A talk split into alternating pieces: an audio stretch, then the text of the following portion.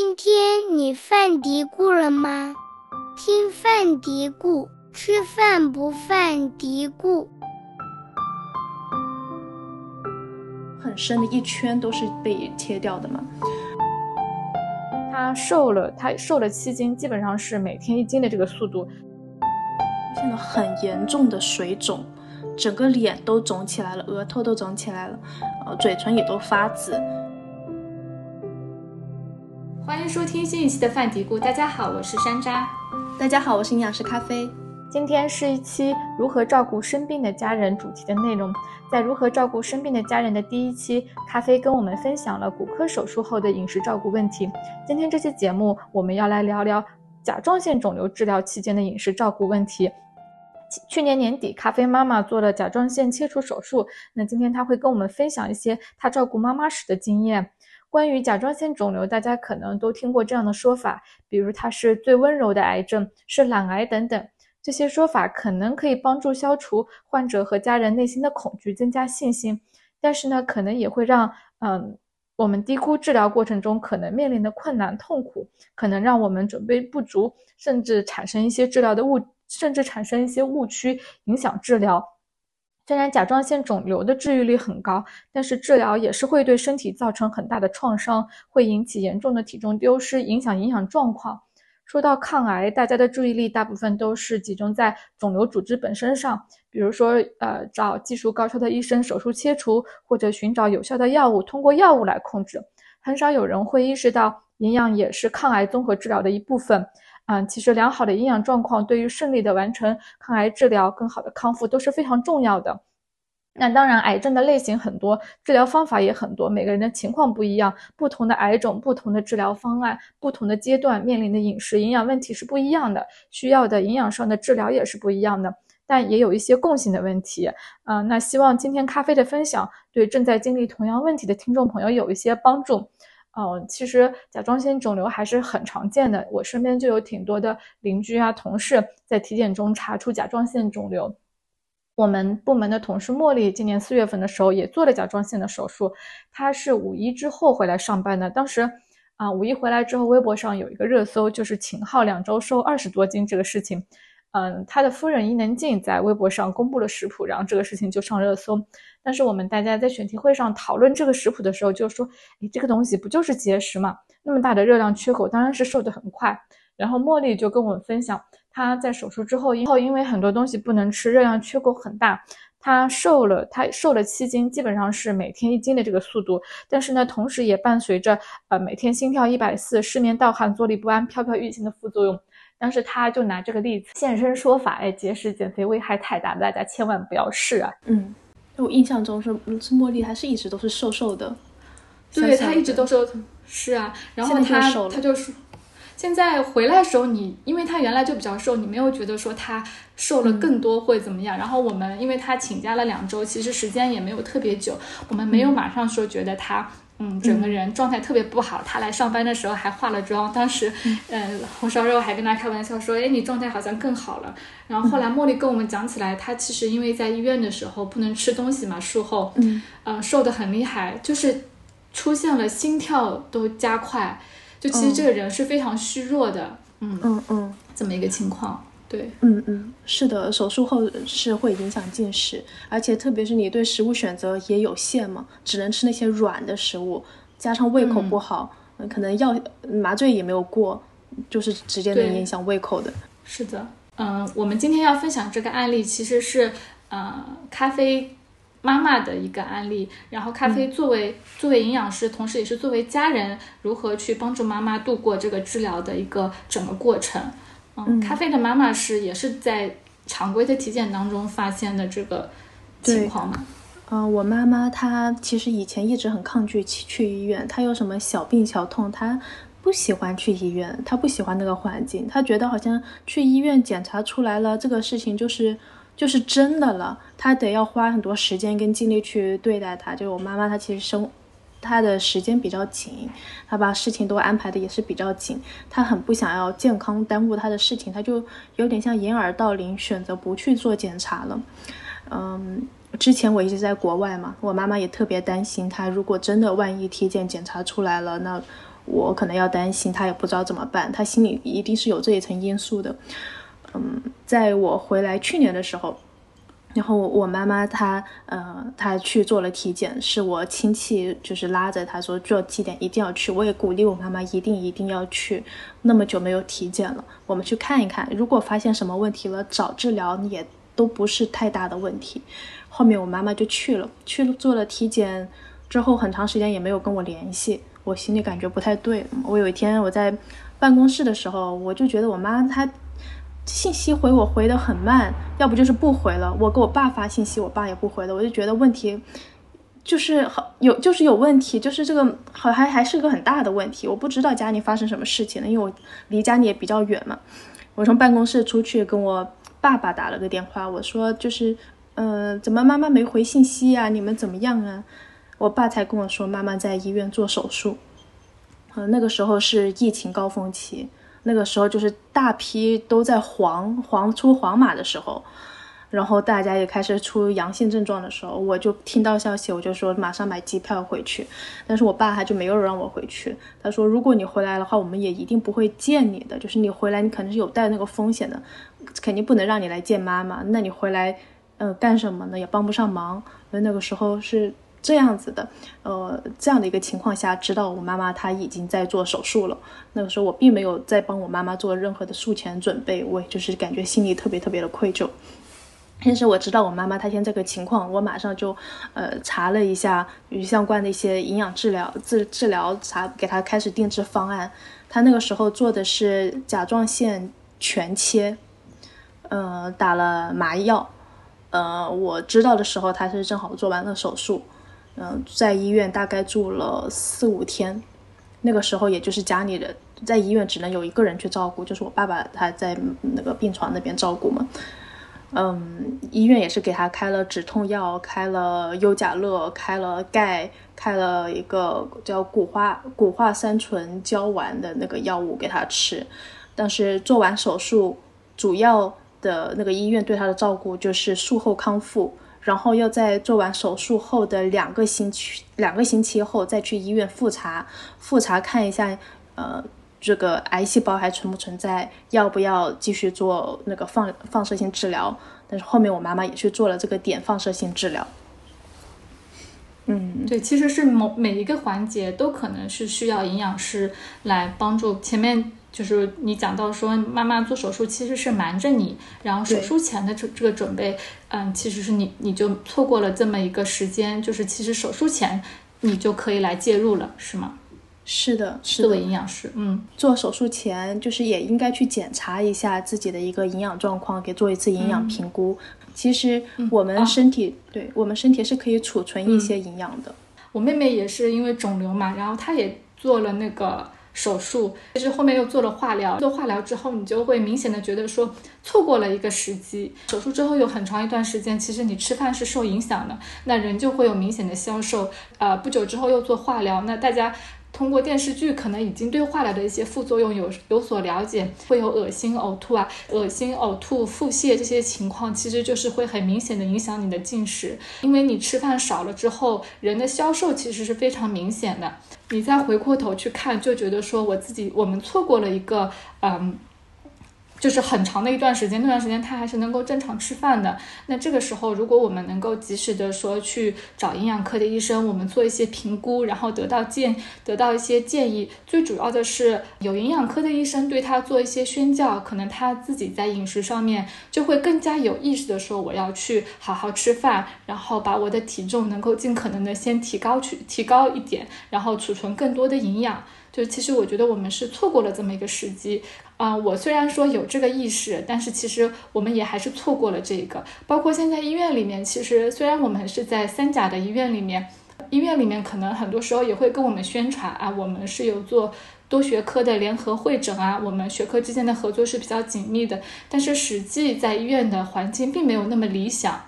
啊，很多时候我们找营养科的会诊啊，都是患者我们这边主动提出来之后，医生才会说好的，那我们帮你们叫一个营养科会诊。其实很多肿瘤科的医生他并没有这个意识，说，哎，我看你这个病人比较瘦，不如你去找营养科看一下吧。其实没有这样的建议。对，嗯，之前我在国外医院工作嘛，就是营养师，他是在各个就住院部，经常每一每一个那个呃部门都是去看的，就是看各种各样的一个病人的，会主动的上去做检查、做评估，这是住院必要的一个营养筛查的部分。国内好像现在还不是强制的营养师必须得去看，哦，这个我不是很了解啊。这个不知道有没有这样子一个规定，因为我在我妈妈住院，还有包括我前段我去年的时候住院，也没有医生来，也没有营养师医生来看过我。但是像我之前在国外临床医院的时候，不管是在骨科，还是在肿瘤科，还是在呃就是其他其他的那些科室，只要是住院的营养师都是会上去看的，一定是在两天之内要去看的。就是这是一呃目前好像国内没有这样强制性的一个要求。当时我妈妈她是已经确诊之后安排手术是很顺利的住进了医院，但是这是因为运气比较好。我知道的就是我妈妈跟我讲她的那个病友群的一些案例，很多人他安想要安排手术还要等很久，你要去预约这个手术，还要预约这个床位。如果有这个时间，你可能还可以在家里好好补一补营养。可能像我妈妈这个情况，她快速的住进医院了，也没有时间给她补充。补充营养，她当时不过也是瞒着我，我也不知道。嗯，我后面后面在我妈妈她手术之后，嗯，可以开口讲话了。我跟我妈妈打电话，她那时候讲话也是很吃力的，喉咙是使不上劲的。我主要是跟我爸爸讲，了解一下我妈妈的情况。我妈妈就哼哼两句，让我知道她现在状态挺好的，嗯，她没事，她也安慰我一下。嗯，她当时是皮下，她皮下的那个伤口其实很大，可能我们看的那个创口，其实在脖子上面就是圆圆的这样子划了一刀，就是在锁骨上面，对，下面这样一条。但是其实它的创口不只是这么大，在这个创口下面，就皮下的那个创口是更大的，我们看不到的是更大的，就是因为它很深的一圈都是被切掉的嘛。呃，所以这是需要很长时间去康复的，特别是用餐、吃吃饭都是比较费劲的，呼吸其实也是很费劲的。在术后营养的一个主要的方向呢，就是先帮助这个伤口快速的愈合，因为你外口这个伤口愈合的时候，你才能比较顺利的去进食、吃饭、呼吸。在手术后，其实比较大的一个影响，是因为这个全麻手术。全麻手术醒来之后是有一个副作用，很明显的胃口不佳，你会想要呕吐，会头晕这样子的感觉，也是会影响的。所以就多重因素吧，一个是伤口本身，一个还在就是这个打了麻药。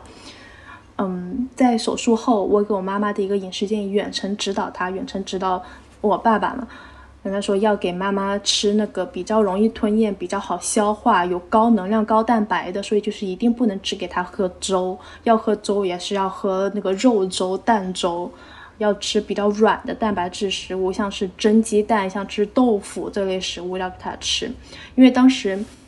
嗯，就是陪的家属你是不能出院的，我爸爸是没有办法回家给我妈妈做一顿他平时吃的习惯的吃的。他这个时候条件是非非常的，嗯，有限制的，他也没有办法给我妈妈做饭，只能在医院点餐。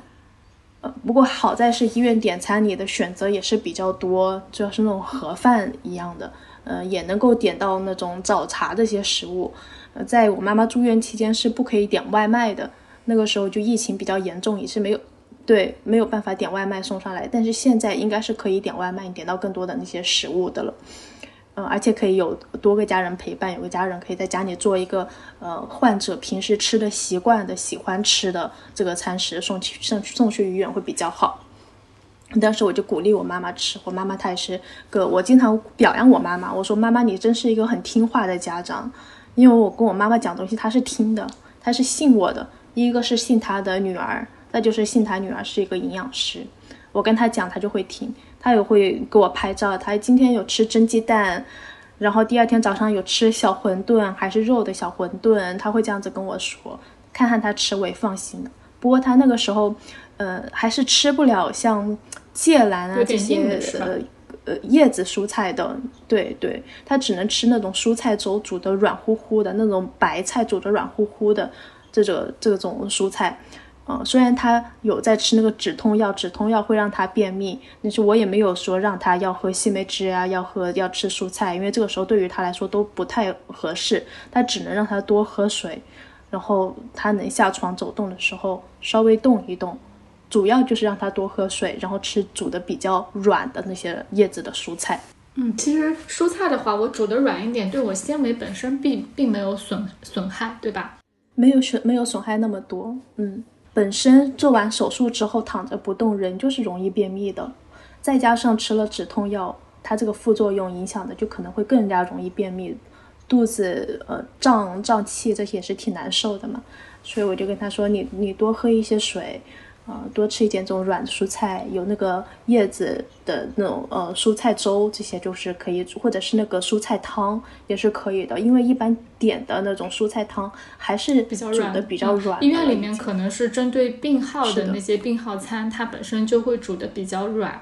就是我们在医院的时候，作为患者，其实你对很多事情都是很很想知道答案，然后每一个问题你都想问。然后医生的话，他一一来是没有时间，二来是因为他是这个领域的专业人士，他可能觉得这些都不是问题，他不能够理解患者的很多疑问。所以作为患者，其实我们是需要去查很多资料，想把这些事情弄清楚。特别是像嗯，我们现在城市里面很多年轻人，你是有一定的知识能力的，有一定的学习能力的，你就更想要知道这些问题。那这种情况下，现在因为大家可能很多都听过那个 Chat GTP，我们同事就真的非常善用这个 Chat GTP。他那个做甲状腺肿瘤手术的时候，其实自己都非常详细的研究了手术的方式啊，就是要不要做点点幺三幺七各种，他就研究了很多。然后各种检查报告出来的时候，这个指标应该怎么解读，他很多时候也是会去问这个机器人。哦，其实我觉得这个是一个很好的辅助。嗯嗯。是的，我在医院的时候感觉也是，可能因为呃患者特别多，然后医生仿佛有点见怪不怪了这种感觉。对于他他的日常工作就是处理这么大的一个病症，但是对于患者个人来说，这是一个很大的事件。嗯，患了一个很严重的一个癌症的病。嗯，包括嗯讲到这个事情吧。我有时候跟身边人提起，或者我妈妈还跟身边的人提起，她现在她笑盈脸盈盈的提起，她现在是她患曾经患有那个甲状腺癌，然后前段时间做了手术，然后大家给出的安慰性的话都是没关系的，这是可以治疗的，不要紧的。但是虽然这是个安慰话，我们知道他的呃出发点都是好的，意图是好的，但是其实听的是不太舒服的，就是对于患者来说，这是一件。他自己他知道他是能够治愈的，但是这个过程非常非常的煎熬。嗯，其实我我在想这个体会啊，可能是嗯，在不同的阶段，你的心理的体会是不一样的。嗯，即使比如说甲状腺肿瘤，我不知道，嗯，你妈妈嗯刚确诊的时候跟后面的心情是怎么样的？但是呃，我觉得很多时候大家嗯，有些人来宽慰你的时候，那些人是已经。我已经是过来了，比如说我我们身边，我身边也有很多叔叔阿姨，就是是乳腺癌的那些阿姨姐姐还蛮多的，嗯，他们因为已经做过手术了，现在其实是已经是走过那一段了，所以他会去把自己的精力，嗯，去拿去安慰别的人，就会说你看我现在挺好的，然后我当时治疗的时候也是很痛苦的，怎么样？会给的，他是希望通过这种方式去给安慰对方，给带给对方一点希望。但是可能在当下那个他如果也是处在那个阶段的时候，可能会觉得说这样的安慰其实是安慰不到我，我感觉是会有一个时间的变化。嗯，是我妈妈她的性格是什么都喜欢自己扛着，喜欢隐藏。其实我有时候觉得我的一个存在，在我妈妈身边的我的一个存在，就是帮她把一些心里话给说出来的。这样的一个存在，我妈妈她是就是生了这么大的一个病，他还会有经常为我爸爸想，他觉得我爸爸在医院睡不好，让我爸爸先回家睡。他看到我爸爸这么紧张，也会他说会也会影响到他，让我爸爸睡好觉，让他的妈妈不要担心，让我不要担心。他就是一直这么多年都是扮演的这样的一个角色的，所以我。人家跟我妈妈讲这样话的时候，她也会不会表现出怎么样？但是其实我心里是不是很舒服的？我也会去说，哎，她现在其实挺难受的。嗯，当人家安慰她不要难受，不要难过，我就说难受这是正常的一个情况。那这个这个在你现在是在经历这件事情，当然是会难受的。那就我们难受一下，反正解决方法也是比较比较清楚的了，就不要怕嘛。我们就是一步一步慢慢来嘛。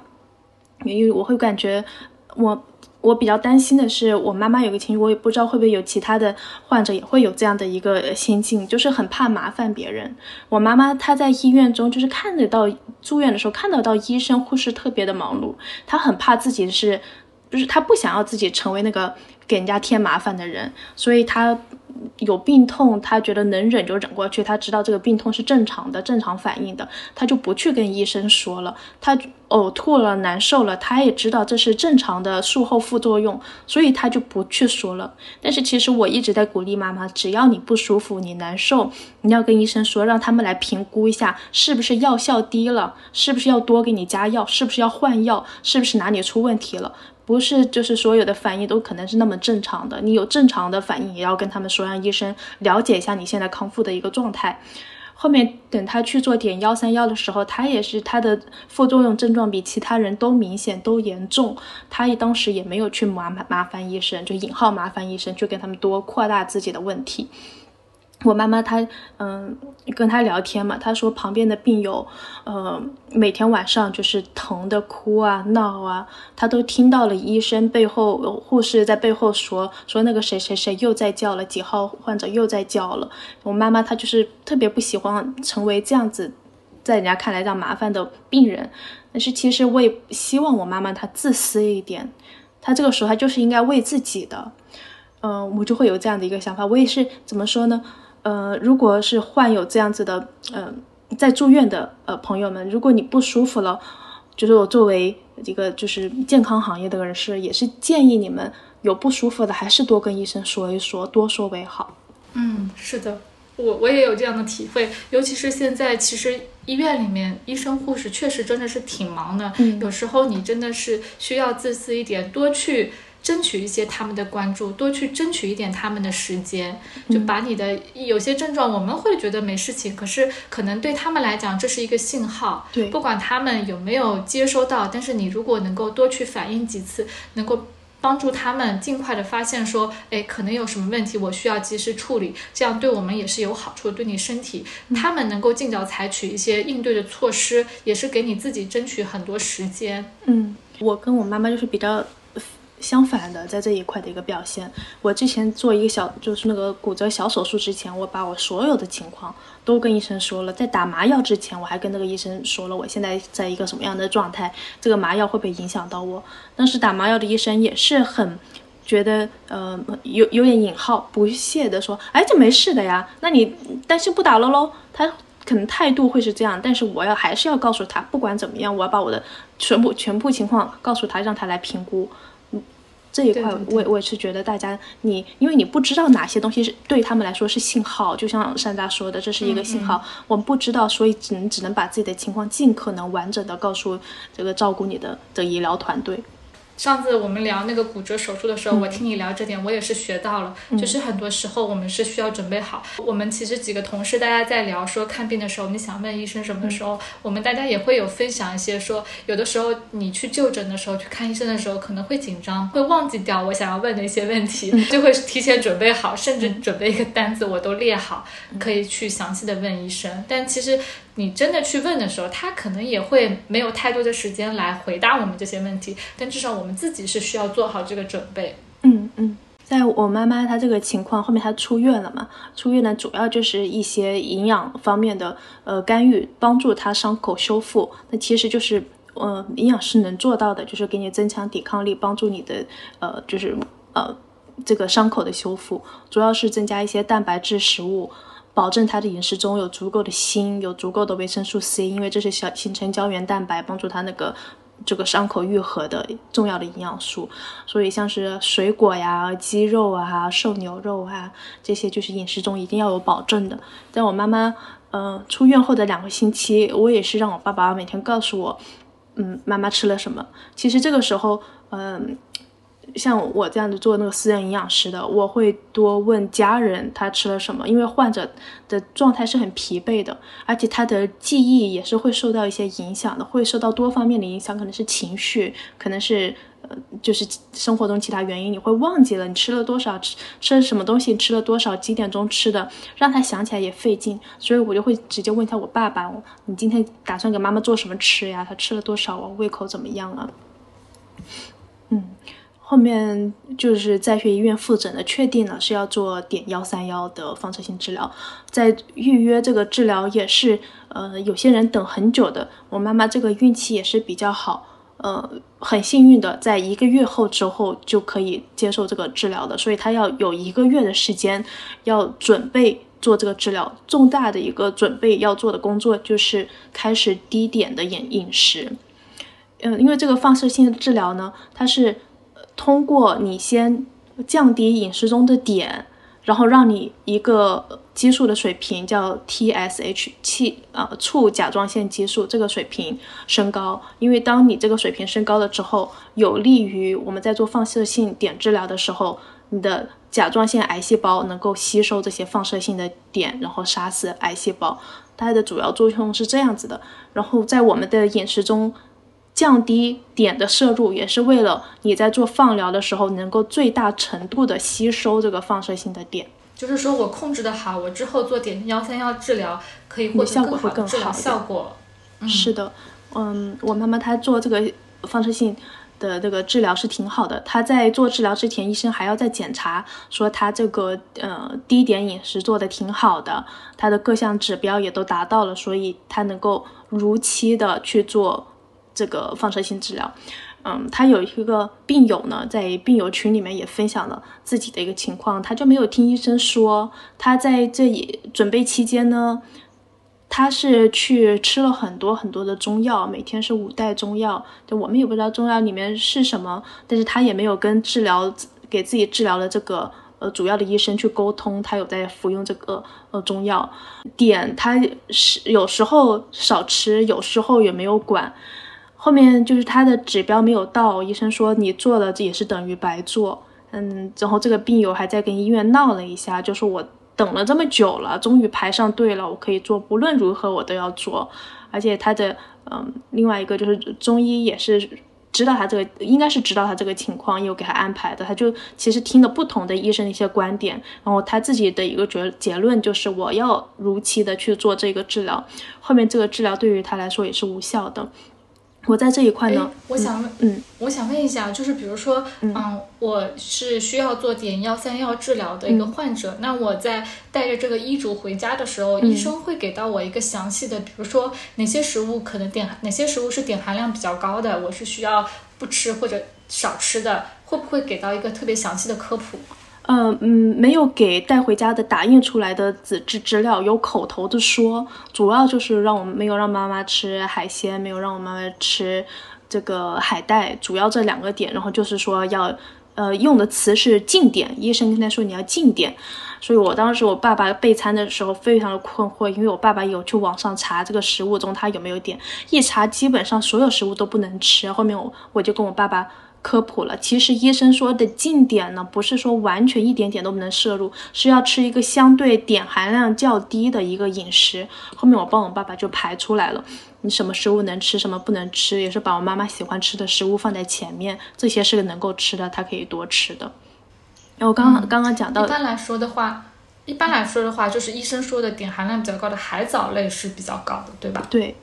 嗯，我待会跟大家来说一下哪些食物它的碘含量比较高吧。但是像我刚刚我讲这个案例，我也是想要补充一下，就是在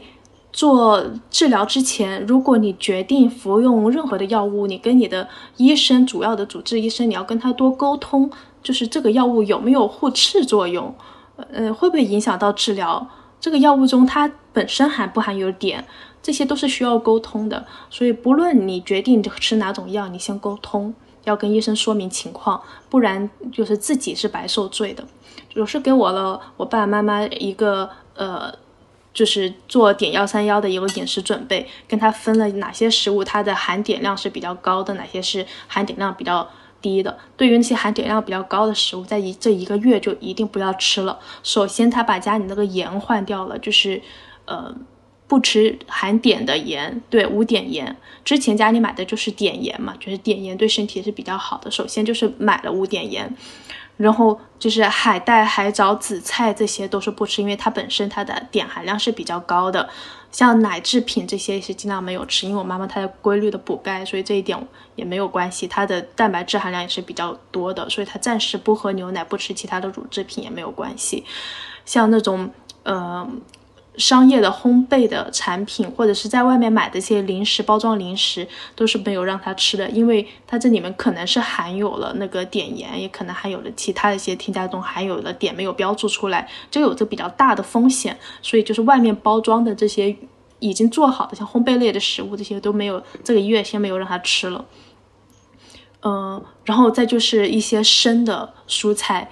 呃，像沙拉类型的，本身他也不怎么吃，我妈也不怎么吃生的蔬菜，但是这也跟她强特地的强调了一下，因为呃，我知道有患者有些心理就是在。做一个像手术前准备、做治疗前准备之后，你会想要多改变自己，可能你会因此改变了自己平时的一个饮食习惯，不吃的东西也会觉得去吃，像是沙拉，就是被很多人觉得这是个健康的食物，我也会担心他们会不会因此为了吃更多健康的食物去吃了，像是呃像奶酪啊、生的蔬菜呀，所以这也是我特地的跟他们强调的，尽管他们不吃，我也是跟他们强调了。就这边可以补充一下关于牛奶，我们上次我们之前也有在那个公众号上面分享，就是嗯关于这个甲状腺之后甲状腺术后这个营养呃支持的这这个这个案例，然后当时是有给大家。嗯，附上这个常见食物碘含量的哪些是高碘，哪些是低碘食物的这么一个资料。然后当时我们读者里面也有人来留言说，哎，这个奶的碘含量很高吗？因为他查了中国食物成分表的数据，说这个碘含量其实并不高的，就是碘含量它会受环境的影响比较大的，像一些。奶其实也是属于农产品这一类的嘛，它也是容易受环境影响大的，所以我们搜到的不同数据库来源的是牛奶碘含量是不一样的，是比较正常的。那我们现在其实饮食还是比较国际化的嘛，大家也是会比较容易的买到世界各地、全国各地的一些产品。可能是会有这样的说，这一款牛奶它的碘含量是比较高的，再加上如果我们喝奶的量比较大的话，就是会比较容易摄入比较多的碘。嗯，其实牛奶这一块也是有一个小插曲，因为本身我们家是不喝牛奶的，我父母他们都没有习惯喝奶，再加上他们也是后面我知道他们也是乳糖不耐，所以我也是乳糖不耐，我们家一般就是没有牛奶的。但是，嗯，我家人那些亲戚知道我妈妈生病了之后。会带一些有营养的食物来家，你就会提牛奶、提酸奶奶，让我带给我妈妈，让她喝。这个时候，我我也怕我妈妈她会在特别的情况改变了自己的饮食习惯，就强调一下，我们先就暂时不要喝了，因为我们也不知道这个奶是哪里来的，也不知道，反正本身自己喝奶也不舒服，这一块也是有风险的，就是先不要喝了嘛。嗯。然后还有，在我跟我爸爸沟通的这个过程，我发现一个比较有趣的现象，就是我有次我爸爸给我拍照，嗯，他给妈妈买了面，我妈妈她很喜欢吃面，她看这个面的包装上面营养标签上面有写钠含量是多少，然后我妈妈她就很想吃，我爸不让她吃，然后，我问为什么呢？他说。这个钠不就是盐吗？盐不就是碘吗？所以就不能吃，就会有这样的一个误区。其实我们知道，嗯，盐中它是含有这个钠成分的，但是钠不等于盐，盐也不等于是含有碘的盐。嗯，而且它的这个量也是很小，含有这个盐，这个面中含有的盐的量也是比较少的。我就让我妈吃，我妈她就觉得很高兴，说看吧，这是可以吃的，你什么都不让我吃。因为我爸爸很怕耽误了他正常的做治疗，所以很谨慎。我妈妈她这个其实呃已经其实积压了很久了，她很多东西。很喜欢吃的，在这个期间是不能吃的，他也很难受。他唯一就是喜欢日常吃的面，这个也不让他吃了。他当时也是发了比较大的一个脾气。其实就是这一块，我不知道其他人会不会犯这样的一个误区，有一个这样的一个错误，也是跟大家都科普一下。就是我们要首先要看一下有那个盐，它是不是含有碘。然后在外面买的这个食物吗？嗯，像面呐、米呀，它问题不是很大，但是包装类型的食物我们就尽量不要吃。呃，就是包装的已做好的这种食物。你爸爸会有这样的一个会产生这样的误解，也是因为我们现在其实普遍的是用加碘盐的。嗯，后面才我记得我是因为有桥本甲状腺炎，所以啊，之前医生有建议我要吃无碘盐，但是我最早他给我这个医嘱的时候，一般超市里面是买不到无碘盐的，你需要拿着医生的医嘱去那个专门的店才可以购买。早几年是这样子的，后面现在其实，在超市里面能够比较方便的买到无碘盐，所以嗯，像那个叔叔会有这样子的，就觉得说，哎，我看到盐，看到有钠，我就觉得说它是有碘的，会产生这样的一个误解。是的，我妈妈她在做碘幺三幺的时候，嗯，比较大的一个副作用呢，就是她出现了很严重的水肿，整个脸都肿起来了，额头都肿起来了，嘴唇也都发紫。嗯，就是每个人的那个副作用症状不一样。嗯，因为他在做放射性治疗过程中，就是医生虽然不会去面对面接触他，但是会有这种小窗口啊、摄像头啊，都可以看到他的情况。他有跟医生沟通，医生也有给他治疗。他这个水肿的情况一直持续到他做完了就两天、三天做完了碘幺三治疗，回到家之后还是有这样的情况，持续了一个星期才慢慢的消下去。他，嗯。在做碘幺三幺之前，他的身体其实已经非常的虚弱了。因为在做碘幺三幺的准备，不仅是你要吃低碘的饮食，同时你还是要禁药的。你在那个优甲乐这些都是不能吃的，所以他有一个月没有吃这个激素的药，他的身体已经很虚弱了，那情绪也受到了很大的影响。再加上他做这个碘幺三幺治疗有很大的创伤，他一直在呕吐，基本上没有吃东西。胃口很差，只要一吃完马上吐出来，而且他觉得他每次吐出来的比吃的还要多，那些水都吐出来了，还水肿，特别特别的不舒服。嗯，就是回到家之后还有呃一个多星期吧，给他调整。首先是让他睡觉，他一直都是很疲惫，一天二十个小时都在睡觉吧，感觉起来就是吃一点点，吃一点点，体重也是下降的比较严重。但是一个星期之后，他又呃慢慢恢复了，去了水肿了之后。胃口好一点了，他也呃比较听我的话，我就鼓励他多吃少食多量，呃是就是少食多餐的这样少吃多餐的这样吃。醒来了之后，你能吃一点就吃一点点没有关系。后面慢慢的他就体重也恢复了，现在状态也是比较好。不过我妈妈有一个比较大的一个后遗症，就是她的声音就是一直是哑着的了，是因为做了这个手术。也是哎，嗯，就是这个是。声音也是哑。是无法修复的，就是我们确认了，求了医了，不是因为短暂的，就是一辈子就是这个样子，讲话声音也大不了了。嗯嗯，因为我记得，嗯，我们同事做完手术之后有一阵子，我我看他发了一条朋友圈，就是他就拿着这个小蜜蜂跟家里人讲话，然后现在他上班了嘛，其实声音也是很哑的。本来今天这期节目是想让他跟我们一起来聊，但他声音其就是很哑，嗯，一直没有恢复。但是他的病友好像还好一点，当时他是说，因为他的声音一直哑的，后面医生就主动加了他的微信，就是要跟踪他的一个情况，嗯。那这还挺好的，医生是很负责任的。嗯，我妈妈她这个情况应该是受手术的影响比较大，不知道有没有受这个碘幺三幺治疗的问题。她的声音一直没有康复，她也问了医生情况，医生说那可能就是康复不了了。如果能康复的话，那就早就好了，那应该就手术后几天就会好。现在还没好，就是一直都不好不了了。嗯，那时候我妈还跟我开玩笑呢，就说以前打电话。他跟别人打电话，不自觉的，他的音量就会变得很高。他也注意到这个问题了。后面他觉得，嗯，现在嘛，他打电话，他声音再高也高不起来了，只能这个样子了。嗯，只能自己安慰自己，用这样的一个方式。嗯，不过现在目前都慢慢好起来了。只要他做完了点幺三幺，开始规律的吃药了，他的状态就好很多了。哎，所以你妈妈出院之后，你在家里面你们是有称体重的吗？呃，没有称体重，但是肉眼可见的感觉，她的我们看她的脸嘛，她这个就是下颚线越来越明显。下巴。对。嗯，是的。嗯。其实治疗对这个身体就体重的影响还是很明显的，特别是你不能吃的时候。对。很明显的就会消瘦。嗯。主要两次可能影响体重，第一个术后。体重要会下降，再就是呃做完了点幺三幺。嗯，不过光看体重其实不真的不能说明什么的，这个时候还要做很多体身体相关的检查，因为其实他水肿比较大，那个时候应该是体重还是上升的，但是这体重并不能说明什么，就因为他水肿嘛，身上都是那个水，后面就是水又退去了，但是你能够看到他呃肌肉啊，是脸上的那个呃脂肪啊都是在消退的，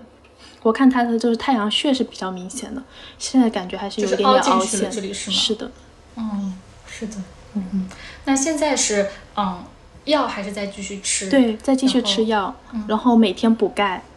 他是分开吃，他醒来之后就是吃那个优甲乐，然后早餐之后吃钙，晚上再吃钙，那个钙我给他买是那个 Swiss 的小颗粒的嘛。他一天要吃六小粒，就三粒、三粒、三粒的分开吃，这样子增加它的吸收率。哎，为什么这个手术之后是需要给他补钙？我们那个我们同事他做完手术之后，他他是没有要额外补钙，可能是手术类型不太一样，是吗？嗯，像我妈妈，她她的手术是全切，就甲状腺全切，就是没有这个器官了。嗯，比较呃直接的一个副作用呢，就是很容易出现。呃，低钙血症，所以他是需要呃坚持的，每天都要补钙的。然后好在现在这个补这个营养补充剂没有以前小时候的那么贵，价格也是很合理的，也是可以就是每天吃的。这个钙啊，比比如说我们普通人，我们经常是会讲到说，我我是可以通过食物来补的嘛。就是对于甲状腺全切的病人来讲，我其实单纯通过饮食是。嗯，补不够吗？还是说我食物中的钙对甲状腺全切手术之后的病人，我的吸收啊各方面都受影响，所以很难满足。嗯，也都有。这样是我妈妈这个个体的情况，因为她本身也还是也不喝奶制品嘛，所以她就是需要额外的补的。对于其他的患者，我也是建议你吃补充剂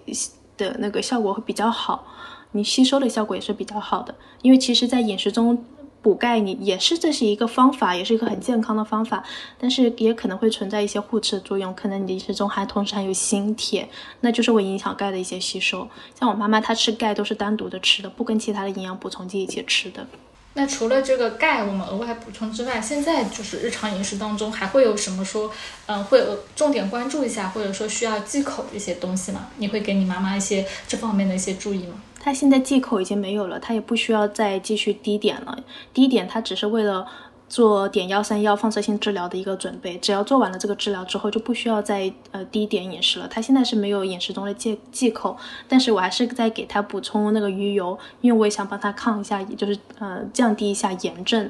嗯，然后对他的心血管这些也是好的。他在做手术之前，我也是让他规律的吃鱼油的，所以他现在还是在坚持的吃鱼油。其实就是说我甲状腺切除之后，碘这个营养素，因为我没有利用它的器官了，所以不需要额外的，没有了，嗯，多控制这个，对，嗯，对这样子，就回到正常。其实有很多我们身边有甲状腺疾病的人还是有很多的，就是一不是甲状腺肿瘤，但是有甲状腺结节，包括什么有甲减啊、甲亢，大家对碘其实还是非常关注的，就是没有切掉这个手术的。没有切掉甲状腺这个器官的人，其实是要根据甲状腺的这个功能来看你是不是需要说，嗯，碘是要特别严格的控制呢，还是说我就是适量的吃，其实是没有关系，还是要根据我们甲状腺的功能来看，对吧？对对，还要定期的去做体那个复查，像我妈妈她现在是规律的三个月要去做一次，如果还有发现癌细胞的话，可能还需要再做碘，就是放射性那个碘治疗。他目前是没有不需要再做了，不过他上一次去医院复查的时候，医生给他的建议是这样子的，就是为了以防万一，还有这个做检查没有查出来的癌细胞，建议你再去做一次碘幺三幺。嗯，当时我们听到医生这个建议，我们回家都在做讨论嘛。我妈妈本身她自己是很抗拒的，应该是很抗拒吧？非常非常抗拒，他很痛苦，因为我们不，因为现在就疫情也结也快结束了嘛，就是也都开放了，再要去排这个点幺三幺治疗，不知道要等多久，要排队排很久。那在整个排队这个准备期间，你还是要做低点的饮食，整个过程低点饮食又禁药，那对我妈妈来的那个身体的。呃损伤是显而易见的，是证据确凿的，是一定会对他身体产生很大的一个影响的健康影响。而且心理压力也会很大吧？我控制饮食，其实对精神压力也会很大。做点幺三幺的这个三到四天，在医院也是备受折磨。所以我们现在的做的一个结论就是，在像看下一次的体检怎么样。如果真的查出来了有指标，说明还有癌细胞，那我们就要去做这个点幺三幺。但是现在报告上面都没有说有异常的指标，我们不要去折腾自己了。而且真的再折腾一次，我怕我妈妈的身体也折腾不起。嗯，所以这块。如果你也是患有甲状腺癌的这个朋友啊，身边的朋友，你还是要根据自己的情况去做判断，不是医生建议什么就是一定要去做的。就是我们家是这样的一个态度，啊，如果就是检查出来了有有癌细胞，当然去做。但是现在为了一个以防万一去折腾身体，我们是不要的。因为我妈妈她也去问了其他医院的医生，有医院的医生说，那也是建议你以防万一去做。但是问了其他机构的医生，不在医院里面就诊的医生，他说：“那其实你没有这个证据要你做，你为什么要去做？医生给的不一样。我们也很怕在医院中接受了怎么说过度治疗吧？我们特别担心有过度治疗，因为，嗯，我个人的一个观点嘛，我觉得其实医院它也是一个盈利的组织，所以做这个点幺三幺其实也是。”要付出一定的费用的嘛？其实因为我的个，因为我根据我个人经验，所以有这样的一个感受。是我去年的时候，我不是做那个手指骨折，我很小很小的一个手指骨折手术，其实是过度治疗了。等我做完了手术，折腾完了之后，我这个手指已经失去了功能了。我现在是没有办法有那个完整的握力的，就是我现在手握。是握不去，它它没有办法收起来的。我这个手指只能是垂直的，就是不能紧紧的握起来。对，其他的手指你能够正常的弯曲，但这个手指它其实只能这样子了。我怎么弯它就是这样子，合不起来了。所以我现在有时候去健身房，嗯，我是撸铁是没有办法完整的拿起来，因为手的握力不够了，就会有些有些小小的影响。风险，如果你去握的话，是的，是的，嗯，所以这个我就做了一个很没有必要的一个治疗。其实。后面我查了很多相关的资料，说这样子的指关节的手术，它可能做了也差别不大。那医生其实之前也有跟我讲过，他说这个做这个手术也有比较大的那个几率是你可能就是这个样子了，恢复不了了。但是我会觉得要要去做，但是医生也没有跟我说这个几率有这么大。嗯，不知道怎么说呢？可能是我这是一个过度治疗的一个一个例子吧。所以我很不希望我妈妈她。受这样过度治疗的苦，其实我我觉得有这些反思，我并不是说想要嗯归罪于医疗人专业人士，就是我觉得每个人其实我们的认识都是有限的，我们需要多带一些批判性的思维，多去了解一些信息。嗯，是的，嗯，对，所以又觉得目前的 GCP 真的还挺好的。嗯。嗯，我也是。我这次我妹妹做完手术之后，哎，我突然想到我没有这个工具，我就去查了一下。嗯，因为她做完手术之后，就是我们在内科住院，但是手术是外科做的。其实住了院之后才知道，说我不同科室其实护士的这个他们。擅长的领域差别也是很大的。内科的护士他可能不知道，说我一个嗯做完手术之后的病人，我需要定期的监测体温啊，我要观察他的一个状况，需要注意避免感染这些问题。就是内科护士他可能是没有接受过这样的训练，他没有这根弦，然后内科跟外科之间也没有很好的交接。我们是出现问题之后，我事后我去查，说这个手术可能术后护理需要特别注意什么。那机器人告诉我的，在很前面的几个答案里面就讲到了，其实要啊严格的监视患者的体温，避免感染什么什么情况。其实对他来讲是一个标准回答里面的这么一条，但是医院里面其实可能就是会有一些衔接上面不是很到位，他就错过了一个在我们看来事后看来觉得是一个很基础的一个护理的步骤，但是就是错过了，然后导致我们后面有比较严重的感染，也是比较遗憾的一个事情，所以。其实就又回到前面，咖啡说，我们其实作为病人一定不要怕麻烦，特别是像一些严重的病的时候，需要不停的去跟医生反馈这些信息。哎，我们出现了什么症状了？能不能过来看一下？是不是可能？因为我们不是非，我们不是这个专业的，其实我是料想不到这个症状可能是后面有更加严重的感染的问题啊，这些。如果我能够及早的反馈给医生，他们可能会尽早的采取一些措施。嗯，这也也可能不是外科、内科医生的这个不同啊，也有一个可能，就是因为太忙碌了，会有出这些小的失误。但是其实这在患者来身上是个大失误嘛，对于他们来说可能是工作中的一个失误，就是漏了哪一个环节。嗯，这让我其实想到了我。嗯，这个时间跟朋友会一起讨论的一个话题，因为我朋友她，我我最好的闺蜜她怀孕了，现在他在纠结他在私立医院生还是公立医院生。其实我们最担心的在公立医院生的一个原因就是怕人太多了，然后太忙了，呃，医护人员太忙了，出现了失误。就怕没有照顾好，出现了一个小的失误。但在公立医院生的话，那你的关注，大家的关注点都在你，就是全程就服，就是服务你一个人。嗯，但是公立医院的这个资源又比较多，如果出现了大事故，在医院，公立医院你可以及时的供血。所以我们现在也是在帮朋友，现在还在纠结，还在纠结这个问题。就是很多时候是我们想象的这个状况是比较理想的，比如说，嗯，觉得医生他们有专业的素养，可能都可以帮你这个照顾到，考虑到可能的结果。但是现实是他们的这些精力分配给了很多病人，是确实会有，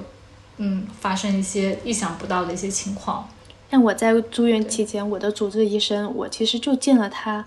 嗯。两面还是三面吧，就是做手术之前，我见了医生，跟他简单的沟通了一下。然后我做完手术，呃，第一做完手术那一天的晚上，我要睡着了，十点多，他来这边看我，看一下我这个恢复的情况怎么样。其实我有很多的问题想要问他的，但是因为这个特殊时间，我不知道他什么时候来找我，在我这里能待时间多长。那时候我又准备又入睡了，所以我有很多问题，其实我没有问出口。嗯，还是回到那点，如果想到什么问题了，还是把它记下来好了。等到医生来了，说等一下，等我拿出我的备忘录。第一个问题是，第二个问题是，这样最好了。不要怕所以这个问题到底有没有什么更好的解决方法吗？其实我经常也看到一些医生啊，他们会反思这些问题，说病人那么多，医生没有时间。其实他们肯定也是意识到说这样子。自己的工作质量其实是很受影响的。那另外一方面，我们作为患者，其实也是会会有很多抱怨，就感觉这是一个很难解决的问题。对，现在真的是我最最最希望就是家人身体都健康。是啊，我们其实最近也在准备那个儿童节的话题嘛。之前我看到那个儿童节话题，在想我小时候真的是，嗯，感觉什么都很美好。父就是我外公外婆他们身体也很好，可以拉着我荡秋千，可以怎么样？我现在看到他们也会身体出现了很多的状况，因为我也会很担心。就是感觉我年纪大了，我我长大了，父母他们也是真的老了，是这样的很很深的一个体会，特别是这两年。对对对，我今天就是脑袋中短短的思考一下这一点。就是小时候是很天真，很多东西都不需要操心。但是问我，我真的还想回到小时候吗？我一点都不想。我觉得我现在我的力量比较大，我能够照顾他们，看到他们的需求。我小时候只是我看不到他们的需求而已，我很多东西不懂，也看不透，也自己能力很太小了，就没有什么任何的能力。我一点都不想回去小时候，我也一点都不想过儿童节，我就想做一位一个成人。现在。嗯，是的，现在是我们有能力去照顾他们的时候。嗯，那我们最后是不是需要嗯把这个稍微做个梳理，做个总结？嗯嗯，像我妈妈她这个治疗情况嘛，呃，我在营养照顾上面一共把它分为了五个阶段，一个就是手术前我们要进行一个手术前的。准备这一块，如果我们有条件准备的话，就去做一个相关的准备。然后第二个阶段呢，是手术后你的营养补充。嗯，如果你掉体重了，还是要把体重是慢慢的恢复起来，补充足够的营养。第三个阶段呢，就是为点幺三幺放射性治疗做一些提前的准备，像是我们低碘饮食呀，呃，现在断了药了，身体的一些疲惫感了，都是可以从营养上面做一些补充的。然后第四个阶段呢，就是在做完放射性治疗之后，对于一些后遗症、身体的一些症状做相关的营养干预。最后一个阶段呢，就是现在已经回到了日常的饮食，增强抵抗力，做日常的营养补充。嗯，是如果嗯，因为咖啡这个案例当中是其实是咖啡的妈妈非常幸运有。啊，咖啡自己本身是学营养的，是他作为私人营养师帮妈妈做了这一些。那如果其实我们普通的患者，啊，你经历了这么样的过程，我们是可以去医院，一般现在的大的医院都是会有营养科这个门诊的。如果你对饮食会有一些疑问，然后也预料到了将来接受手术或者放化疗治的时候，你的呃吃饭是会受影响的，那是可以去找营养科的医生，然后他们也是会提供一些。呃，方法的就是，比如说我不能吃东西，其实医医生是可以给你提供一些，这叫什么食物来着？全口服营养补充剂，对，就这一类产品，帮助我们把尽可能的能够补充营养，能够尽可能的维持住我这个体重。所以去呃确诊之后去找营养师，其实我觉得是一个非常基础，然后可能对日后对你有很大帮助的一。好的，那我们今天这期节目就聊到这里，然后祝大家身体健康。如果对对对，希望大家都能够健健康康的，嗯，然后大家如果有什么问题的话，可以在我们的评论区留言，也可以到我们的微信公众号来留言，然后能够回答的问题，我们会给大家一些解答。无论世界再纷扰，一日三餐中总是蕴藏着治愈自己的力量。拜拜拜拜，和食物做朋友，用健康过生活。欢迎关注我们的饮食科普公众号“实力派 Chestnut Mates”，小红书营养师小栗子。母婴营养公众号雅米孕育 New Care，小红书养娃小天才辣老师，助力专业医学营养师职业发展公众号营养工会 Nutrition。好的，那我们下期再见啦。